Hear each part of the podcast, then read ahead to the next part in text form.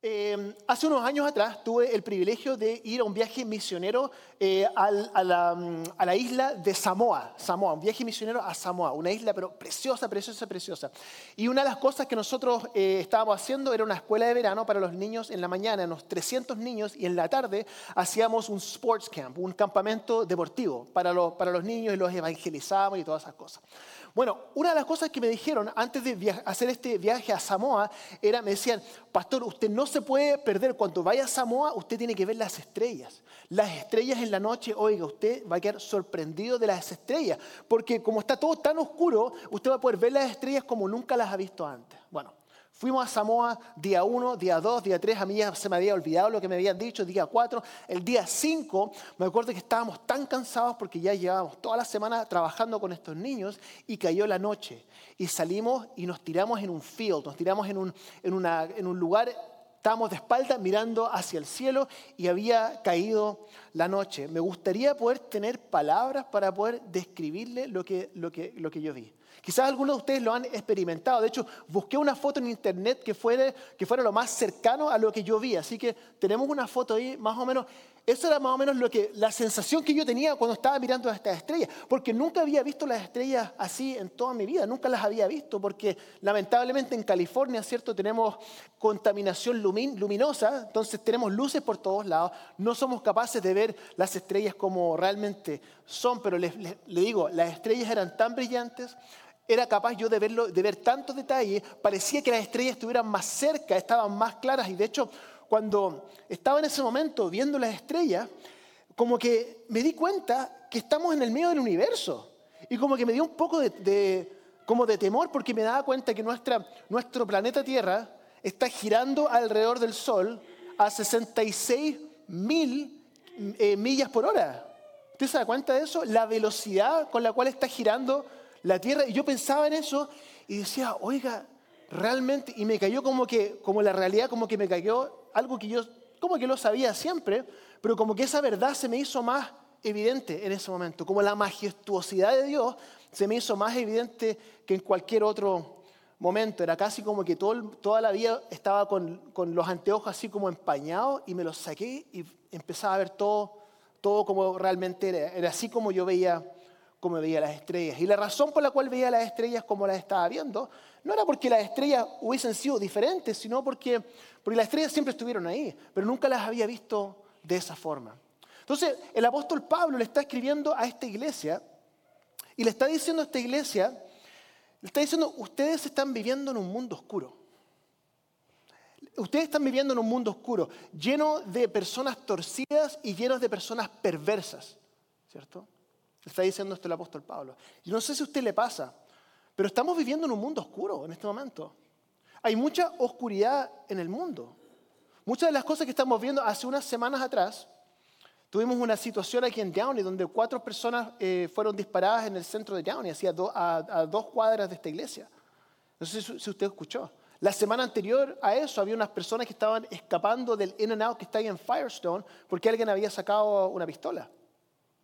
Miramos alrededor de- del mundo, no sé, vemos en la televisión, nos damos cuenta que los políticos pareciera que están cada vez más corruptos, la moral está cada vez más depravada, más violencia, ¿cierto? Simplemente hay mucha oscuridad. No sé si usted se ha dado cuenta de eso. ¿Usted lo, lo- lo siente? ¿Siente eso? ¿En su familia lo siente?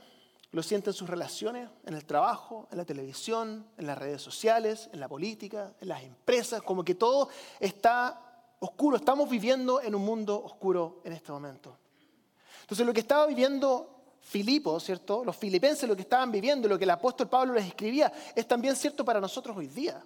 También nosotros estamos viviendo en un mundo oscuro. Y no sé cómo eso a usted le hace sentir. Cuando usted piensa en este mundo, en lo que estamos viviendo en este mundo, no sé cómo eso a usted lo hace sentir. No sé si usted se, le produce, se deprime, no sé si le produce ansiedad, no sé si le produce frustración, enojo, no sé. Produce muchas sensaciones. Pero la razón por la cual les digo esto es porque uno puede sentir todas estas cosas y dice, ah, el mundo cómo está, no sé qué va a pasar y uno se empieza a deprimir. Ok. El apóstol Pablo tiene, está reconociendo eso, que el mundo está oscuro, pero él tiene una perspectiva completamente diferente.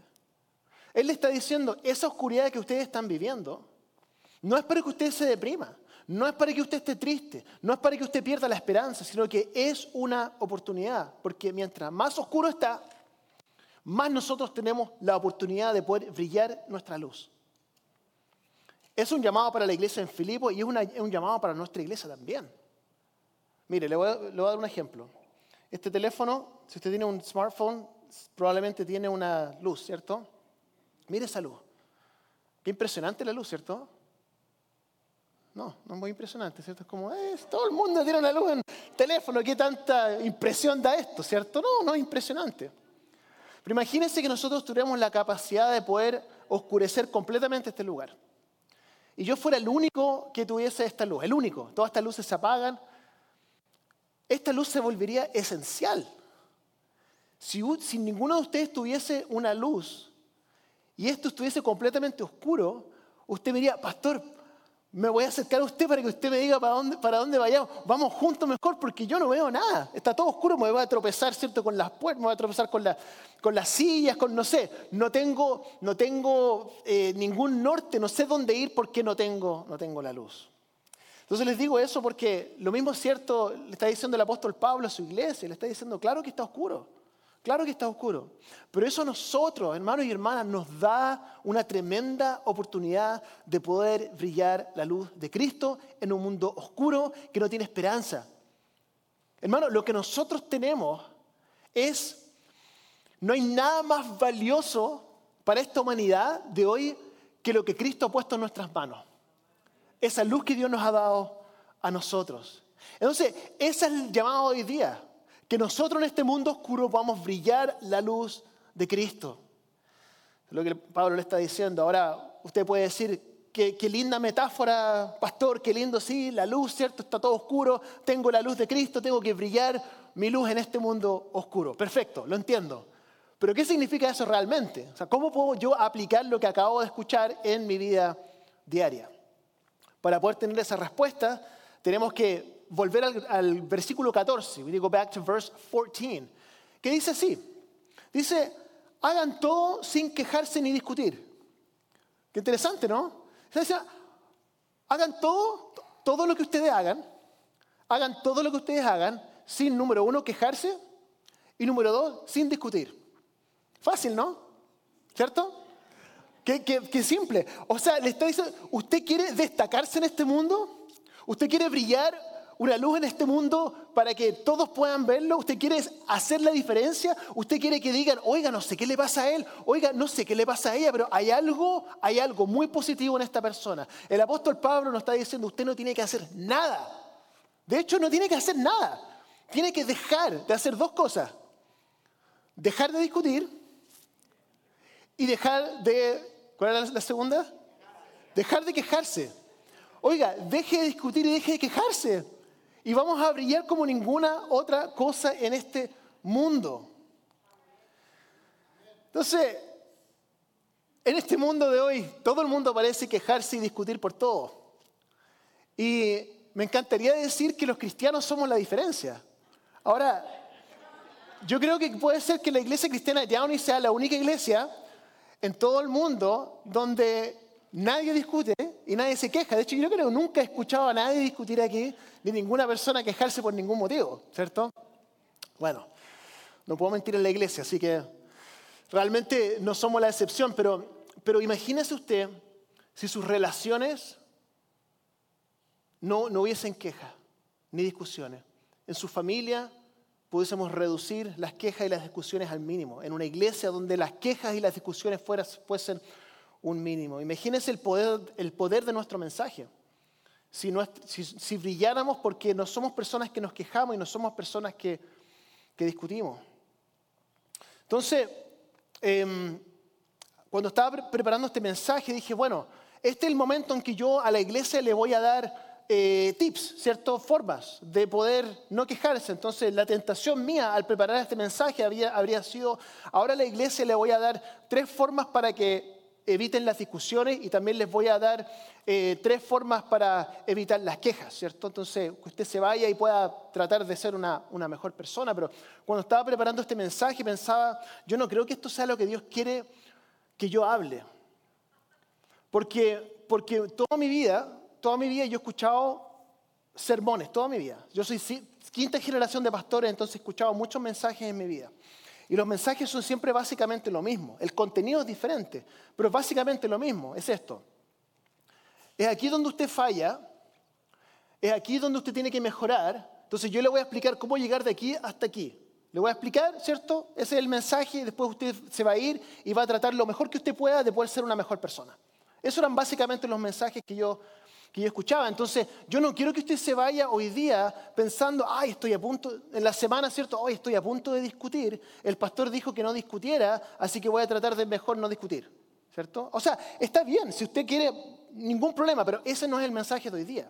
No quiero que usted se vaya simplemente con eso, porque, porque el Evangelio no se trata de simplemente una lista de quehaceres el Evangelio no se trata de simplemente usted tratar de hacer su mayor esfuerzo por ser una mejor persona. Eso no es el mensaje central del Evangelio. El mensaje central es lo que dice Jesús en Mateo capítulo 15, donde dice, vengan a mí todos los que están cargados y cansados, y yo les haré qué? Descansar. No dice, les voy a dar una lista de cosas que hacer. Dice, vengan a mí, yo les voy a dar descanso.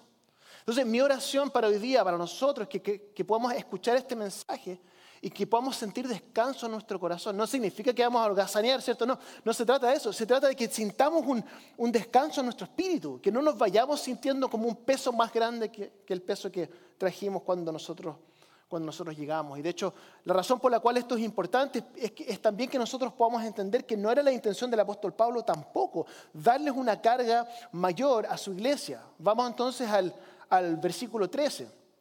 Y esto es muy importante. Uh, verse 13 dice así, el versículo 13. Dice, pues Dios es quien produce en ustedes tanto el querer como el hacer para que se cumpla su buena voluntad. ¿Cierto? Porque otra forma de decirlo sería esto, porque Dios está obrando en ustedes, está diciendo, a su iglesia le está diciendo, porque Dios está obrando en ustedes, dándoles el deseo y el poder de hacer lo que a Él le agrada. Entonces, quiero explicar esto, porque hay una, hay una suposición que el apóstol Pablo está haciendo. Él está suponiendo algo de su iglesia, ¿ok? Antes de decirle, ustedes tienen que dejar de quejarse y tienen que dejar de pelear, ¿cierto? Él está suponiendo algo. No le está simplemente diciendo, haga toda esta cosa, él está suponiendo algo. ¿Qué es lo que está suponiendo? El apóstol Pablo está suponiendo que las personas de su iglesia, que Dios está obrando en ellas. Dios está obrando, antes de darles una lista de qué hacer, Él está asumiendo, Dios está obrando, yo, yo sé que Dios está obrando en ustedes, así que A, B y C. Entonces la pregunta que yo quiero hacerle a usted en esta mañana, que usted se la pregunta, que usted se haga esa pregunta a usted mismo. Me la, hago yo también a mí mismo. ¿Está Dios obrando en usted hoy día? Yo estoy seguro que hay varias personas en esta iglesia que claramente Dios está obrando en ustedes. Está obrando en ustedes. Dios está obrando en ustedes. Pero también quiero que usted lo piense, que se haga un autoanálisis. Porque creo que hay algunos de ustedes que probablemente también, si usted fuera sincero con usted mismo, con usted misma, Usted tendría que reconocer, sabe que realmente, pastor, hace tiempo que Dios no está obrando en mí. No estoy viniendo a la iglesia, estoy haciendo ciertas cosas, pero no, no está realmente Dios obrando en mí. ¿Sabe por qué? Porque cuando Dios obra en usted, van a pasar dos cosas. Usted va a tener, número uno, como dice la palabra, el deseo de hacer la voluntad de Dios, ¿cierto? Número uno, el deseo de hacer la voluntad de Dios. Y número dos, usted va a tener el poder de hacerlo. O sea, va a tener la fuerza de poder hacerlo. Entonces quiero hablar sobre estas dos cosas. Quiero hablar primero sobre el deseo y luego voy a hablar sobre el poder. El deseo. Deseo de hacer la voluntad de Dios. Mire, cuando yo crecí, yo no entendía la relación entre el deseo y hacer la voluntad de Dios. Para mí, yo nunca, yo nunca deseaba hacer la voluntad de Dios. Yo hacía la voluntad de Dios o trataba de hacer la voluntad de Dios. No lo hacía porque yo lo deseaba, sino porque tenía miedo. De que si yo no hacía la voluntad de Dios, algo malo me iba a pasar. Dios se iba a enojar conmigo, Dios me iba a castigar. De hecho, yo crecí con un tremendo temor al, regreso de Cristo. En la idea de que Cristo iba a regresar, para mí era una idea terrible, porque yo sabía que había pecado. Entonces, en mi mente, si yo había pecado, y si había algún pecado que quizás a mí se me olvidó confesar y Cristo venía, yo me iba directo al infierno. Entonces, la idea de yo hacer la voluntad de Dios como resultado de algo que yo quería hacer, no existía, no existía. Pero lo que el apóstol Pablo está diciendo es que si Cristo está obrando en usted, si Dios está obrando en usted, le va a dar el deseo de hacer la voluntad de Dios. Entonces la pregunta que quiero hacerle a usted hoy día, la idea de hacer la voluntad de Dios para usted, ¿qué es lo que es? ¿Es una tarea, es simplemente una tarea religiosa? Porque si hacer lo que le agrada a Dios no es algo que usted desea, o sea, si hacer la voluntad de Dios no es algo que usted desea, entonces es muy probable que Dios no está obrando en usted. Entonces tenemos que ir tenemos que ir a, la raíz del problema. Porque cuando Dios está obrando en usted, esto es lo que pasa. Cuando Dios está obrando en su vida, no hay nada mejor que hacer la voluntad de Dios. Lo único que usted quiere es hacer la voluntad de Dios. Es lo único que usted quiere. Usted quiere hacer la voluntad de Dios con sus finanzas. Usted quiere hacer la voluntad de Dios en su matrimonio. Usted quiere hacer la voluntad de Dios en cómo usted pasa su tiempo. Usted quiere hacer la voluntad de Dios en con quién usted pasa su tiempo. Usted lo único que quiere saber es que lo que Dios quiere que yo haga, yo quiero hacer lo que Dios dice que yo haga y luego recibo el beneficio, el gozo de estar en el centro de la voluntad de Dios. Entonces mi pregunta para usted es esa. ¿Tiene usted el deseo de hacer la voluntad de Dios? Porque si no lo es, es probable que Dios no esté obrando en usted todavía. eso es el número uno. El deseo. Número dos es el poder. Si Dios está obrando en usted, Dios a usted le va a dar el poder de poder hacer la voluntad de Dios. Y cuando me refiero al poder, no estoy hablando de fuerza de voluntad. Porque fuerza de voluntad todo el mundo tiene, ¿cierto? Pero el poder de Dios, o sea, cuando yo, si Dios no está obrando en mí, yo no tengo el poder de Dios, yo voy a poder tratar de, mejorar, voy a tratar de, de, ser mejor persona, voy a tratar de cambiar cosas en mí, pero esas cosas no van a durar, porque estoy usando mi propia fuerza de voluntad. Pero cuando Dios está obrando en usted, lo que va a resultar de eso va a ser no solamente una como una tarea religiosa de hacer la voluntad de Dios, sino que usted se va a dar cuenta de que los cambios que usted está haciendo en su vida van a empezar a permanecer. Y usted va a mirar hacia atrás y va a decir, oiga, hace un año atrás yo era así y ahora estoy así y cada vez estoy mejorando, cada vez me estoy pareciendo a Cristo, pero necesitamos reemplazar la fuerza de voluntad por la, por la fuerza que Dios nos da a nosotros. Entonces la pregunta es esa. Quiero que usted se haga esa pregunta hoy día, en esta mañana. ¿Dios está obrando en su vida? Ahora, hoy día? Porque la suposición que Pablo estaba haciendo cuando escribía este cambio, eh, cuando escribía esta carta, antes de decirles cualquier cosa, era, yo sé que yo, el apóstol Pablo los conocía, yo sé que Dios está obrando en ustedes, así que este es el siguiente, el siguiente paso. He estado orando por esto esta semana y estoy convencido de que hay algunos de ustedes, como decía anteriormente, que usted, que, que Dios que, hace tiempo que no hay, no puede usted decir, realmente Dios está haciendo cosas a través mío, está obrando en mí. Y quizás usted está mirando hacia atrás y usted quizás recuerda un tiempo anteriormente en su vida donde, donde Dios era tan evidente, donde usted realmente estaba conectado con Dios, Dios, Dios a usted lo estaba desafiando, Dios estaba obrando en su vida, que Dios lo estaba llamando a hacer cosas que de repente usted le daba un poco de temor, pero usted obedecía de todas formas y se daba cuenta que Dios estaba vivo y que Dios estaba obrando a través de usted. Su luz en ese tiempo era muy brillante, pero algo, algo sucedió en el tiempo. Y yo entiendo, no lo estoy juzgando, le prometo, no hay, no hay ningún juicio de mi parte, todo lo contrario. Pero yo entiendo que a veces la vida se vuelve compleja, ¿cierto? Quizás usted se volvió ocupado, ocupada, los viles, ¿cierto? Los hijos, quizás a usted Dios lo decepcionó en algún momento, quizás em, problemas financieros, alguna tragedia, un divorcio, yo no sé. Puede ser que Dios haya le haya quitado la vida de alguien que era muy cercano a usted y usted no entiende por qué Dios tomó esa decisión. Y luego la luz se empieza, se empieza a opacar en el tiempo. Pero yo quiero decirle, hermanos y hermanas, en esta mañana que, que yo creo que Dios está avivando la fe de algunos de ustedes hoy día. Que la está avivando. Yo no sé quiénes son, no tengo la, la capacidad de discernir quiénes son esas personas. Pero yo creo que realmente Dios está obrando algo en ustedes y Dios está avivando un fuego dentro de usted que ha estado apagado por un tiempo.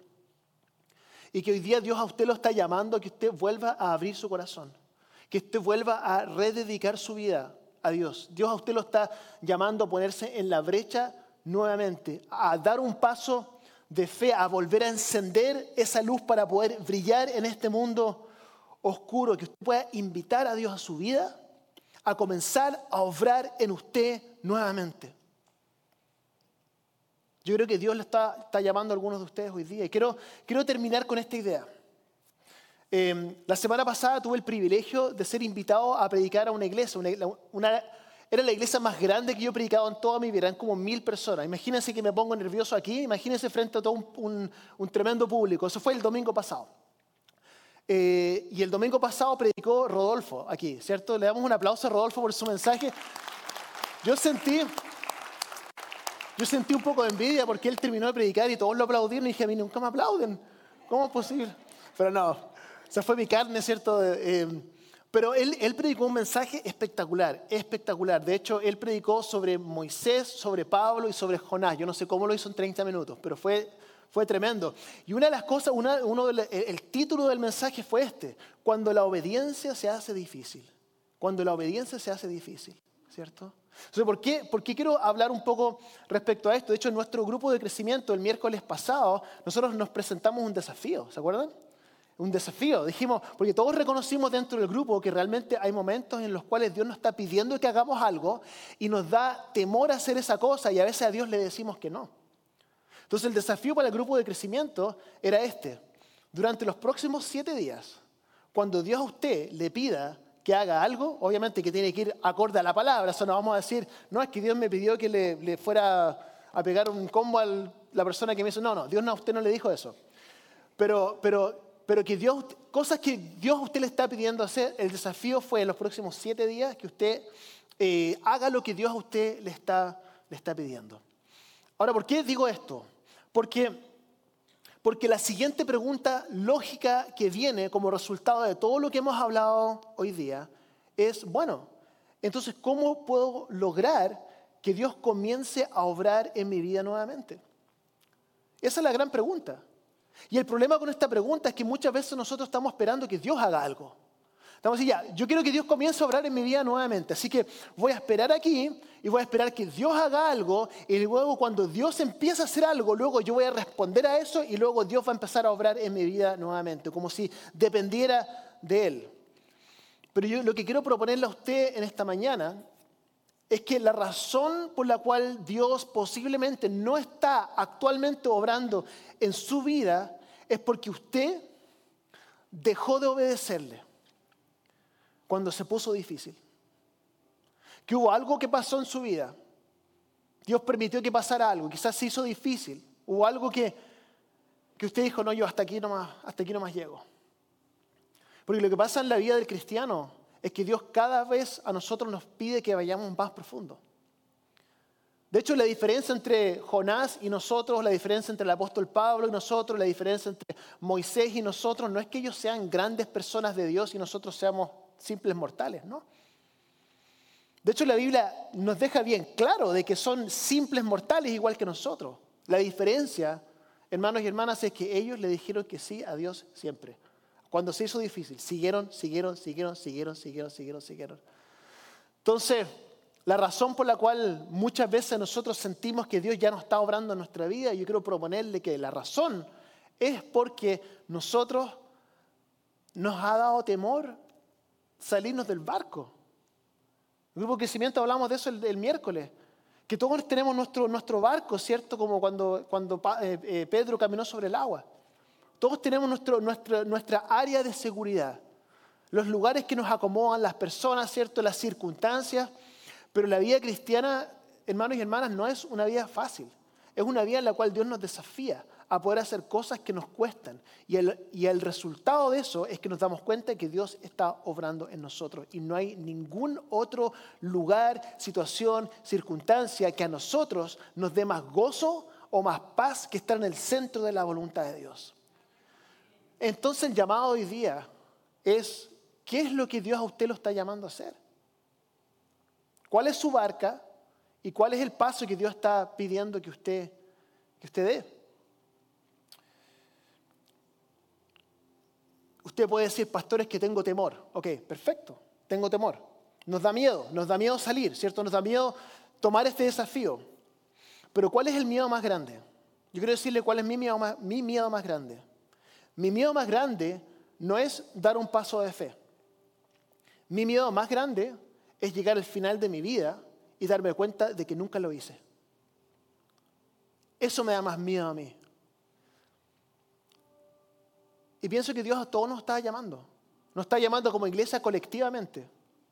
Dios está haciendo algo precioso en esta iglesia, hermano y hermana. Precioso. Y no solamente colectivamente, sino que es individualmente. Nosotros vamos a hacer colectivamente solamente lo que seamos individualmente. Así que obedezcamos a Dios, escuchémosle, invitémosle nuevamente a que comience a obrar en nuestra vida. Tomemos el desafío. De hecho, quiero el desafío que tenemos para el grupo de crecimiento, quiero ampliarlo para toda la iglesia. Que usted pueda hacerlo. Ya, esas cosas, oiga, de repente Dios, yo siento que me está pidiendo que haga algo, que, que hable con esa persona, o que ore por él o por ella, y, y Dios me está pidiendo que le dé una palabra, pero como que no sé si es Dios o no. Ya, yo quiero desafiarlo que usted lo haga de todas formas y comience a descubrir cómo opera Dios en este mundo. Y cuando usted lo haga, quiero que usted me escriba, o me llame, o me mande un mensaje de texto. Pero me gustaría contar su historia aquí en la iglesia, para que nos demos cuenta cómo obra Dios, las formas que tiene Dios y cómo Él, cómo él opera. Bueno, vamos a cerrar nuestros ojos por un momento, eh, porque quiero decir algunas cosas para luego cerrar. Y este momento es para usted. Va a ver que cerremos nuestros ojos, inclinemos nuestros rostros. Em, Mateo capítulo 5 dice así, comenzando del versículo 14 al 15, dice, ustedes, está hablándonos a nosotros, ustedes son la luz del mundo. Una ciudad en lo alto de una montaña no puede esconderse. Tampoco se enciende una lámpara para cubrirla con una vasija. Por el contrario, se pone en el candelero para que alumbre a todos los que están en la casa.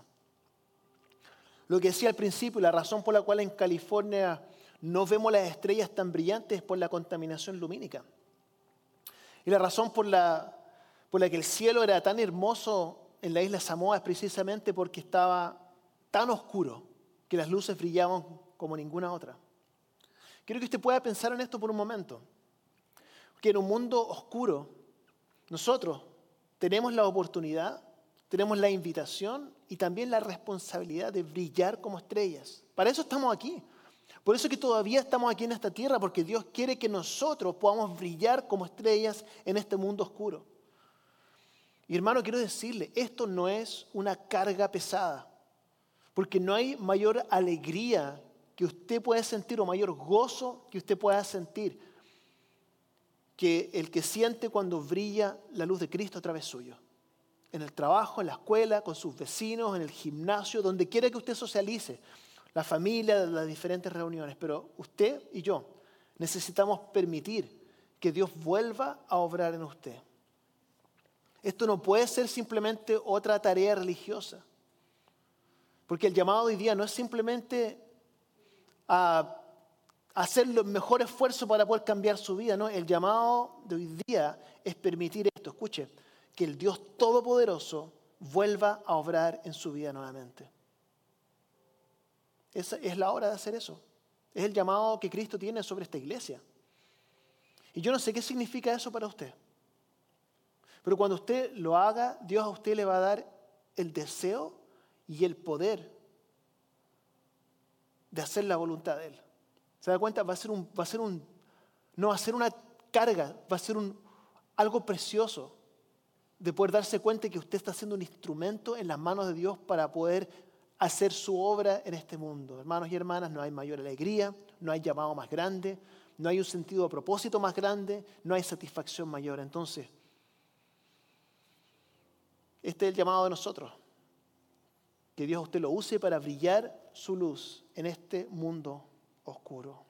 Entonces, con los ojos cerrados y los rostros inclinados, voy a, voy a pedir que si usted necesita oración, que usted simplemente levante su mano y la baje y yo voy a hacer una, oración por usted. Amén. Dios le bendiga. Dios le bendiga. Ahí también. Amén. Manos, manos levantándose por toda la iglesia. Dios le bendiga.